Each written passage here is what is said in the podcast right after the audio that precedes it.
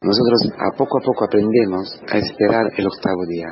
La iglesia nos regala, nos hace saborear las primicias de este octavo día. Siete años viuda, siete días de la creación y todo era perfecto, todo era, maravilloso, pero el hombre ha sido creado en la libertad y en la libertad el hombre ha pecado. Por eso el hombre necesita tú y yo necesitamos una redención, una nueva creación, el octavo día, donde todos los pecados sean perdonados y se pueda renacer a vida nueva, una vida que aún más maravillosa, más bonita la primera creación en Cristo Jesús hecho carne, a quien Ana por fin, después de una larga vida, encuentra en el templo y por eso empieza a bendecir a Dios. Ayunos, ayunos y oración han caracterizado su vida en el templo. Los ayunos, que también los ancianos están llamados a, vivir, el ayuno de su propia autonomía, de poder hacer las cosas que quieres, te olvidas las cosas. Necesita alguien que te ayude, que te lleve por mano, te conduzca,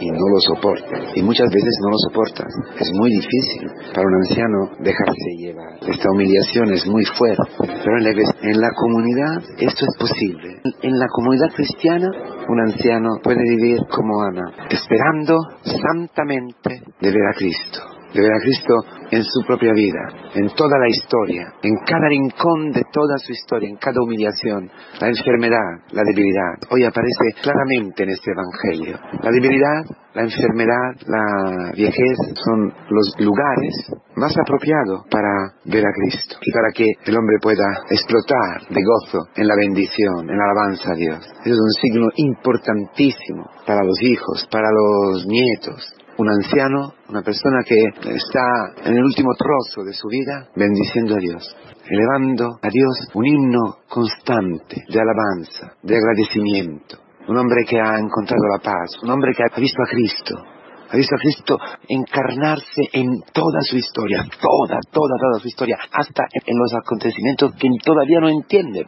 Esto es el anciano, esto es Ana en la comunidad cristiana, que no se aleja nunca de la comunidad cristiana, que no se aleja nunca del templo. Su vida, finalmente, transformada en un templo, en el templo donde María puede venir presentar su Hijo a sus ojos, a su contemplación, ayunos fantásticos, humillaciones, oración, gritos, desde la soledad, desde la amargura a veces, todo que se hace oración junto a sus hermanos de la comunidad. Claro que eso que estoy diciendo para un anciano se puede aplicar tranquilamente a cada uno de nosotros, que vivimos en un camino de humillación, de debilidad, de imposibilidad, todos los que estamos crucificados por algo. Entonces una palabra también para los jóvenes también para los adultos, para todos. Pero claro, especialmente hoy quiero hablar a los ancianos. Ánimo, porque en el último trozo nuestra vida puede transformarse en un jardín, en el jardín donde el esposo vuelve todos los días a llenar la soledad, a llenar la debilidad, en una intimidad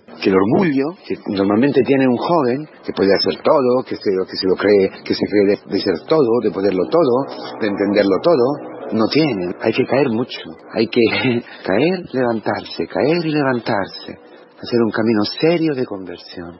Por eso este anciano también es imagen de un hombre que ha caminado mucho en la fe, de una persona que ha hecho seriamente su iniciación cristiana. También de un presbítero, un anciano. Los presbíteros eran llamados ancianos. ¿Por qué?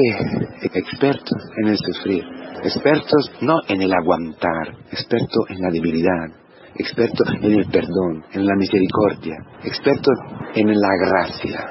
Un presbítero, un anciano, una persona de fe, un cristiano, es experto en la misericordia, vive en la misericordia, como esta mujer, como Ana, vive constantemente la gracia. Todo es gracia, todo es gracia, todo, todo, todo, todo, todo. Mira, imagínate un nieto que ve así su abuela, quizás que no se puede levantar de su silla, bendiciendo a Dios. Chiquillo mío, la vida es fantástica. Pero abuela, estás sufriendo muchísimo. Las piernas te hacen un dolor terrible, no te puedes mover. Tenemos que hacerte de todo. Y tú estás contenta. Pues claro que estoy contenta Veo en vosotros a Cristo. Veo en vosotros que me servís, que me ayudáis en mi viejez, en mi libertad. Veo a Cristo que me quiere. Veo a Cristo que provee mi vida. Veo a Cristo en los hermanos de comunidad que rezan por mí, que me visitan o que si no pueden visitarme porque están liados, sé que rezan. Sé que mi comunidad celebrando y yo con ellos vivimos la misma gracia, la misma fuerza. Yo soy joven con los jóvenes, soy chaval con los chavales, soy casada con los casados, soy viuda con los viudos, soy enferma con los enfermos. A esta altura de fe, a esta altura de sabiduría, ella puede decir a todos nosotros, al pueblo de Israel, a los que estaban allí, puede anunciar las maravillas de Dios, puede anunciar que el Mesías ha llegado y ella lo ha experimentado, lo ha tocado, lo ha visto, lo ha vivido. Esa es la misión de los ancianos, fantástica, el momento más importante, el momento más importante de una madre que está con cáncer, quizás y no puede hacer nada a sus hijos, joven, con 40 años, en una cama, obligada a una cama por la quimioterapia, o un padre, o lo que sea.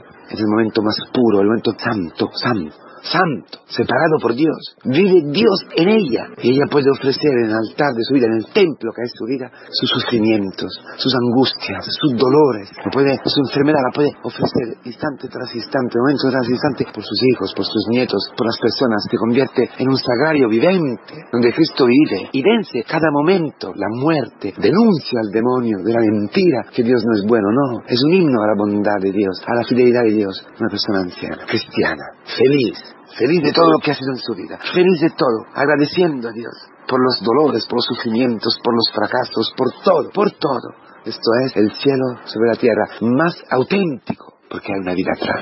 Hay como una sinfonía que ya está en el final, como al final la sinfonía sube, sube, sube la música. Esto es la última parte de la vida de una persona, la sanidad. Otro enfermo terminal, que no habla, que no se mueve, que está ahí medio dormido. Es el final de una sinfonía. Final de una sinfonía. Se recopila, se resume todos los movimientos de la sinfonía. Todo. El andante, el minueto. Así, por eso son importantísimos los momentos terminales, también de nuestros días, también cuando ya no podemos más y estamos totalmente abandonados al Señor, en una relación, en una discusión, en cualquier cosa, en el momento terminal, en el momento que de verdad estás más débil, estás más sin ganas, sin fuerzas, sin poder amar, allí te abandonas completamente, totalmente, como Ana al Señor, te abandonas completamente, haces de tu vida, de aquel momento de tu vida, de aquel fracaso, de aquel momento donde no hay salida. Hace de eso una oración, un grito, una liturgia. Y ahí entra el Señor y te resume toda tu vida. La síntesis de toda la sinfonía, el final. Él entra y resume todo. Todos los errores, los problemas, todo lo convierte en una sinfonía, lo convierte en un final, un gran final para introducirnos en el octavo día, en el día de la plenitud, de la gracia, en la plenitud del gozo, en la plenitud de la felicidad que ya podemos saborear hoy.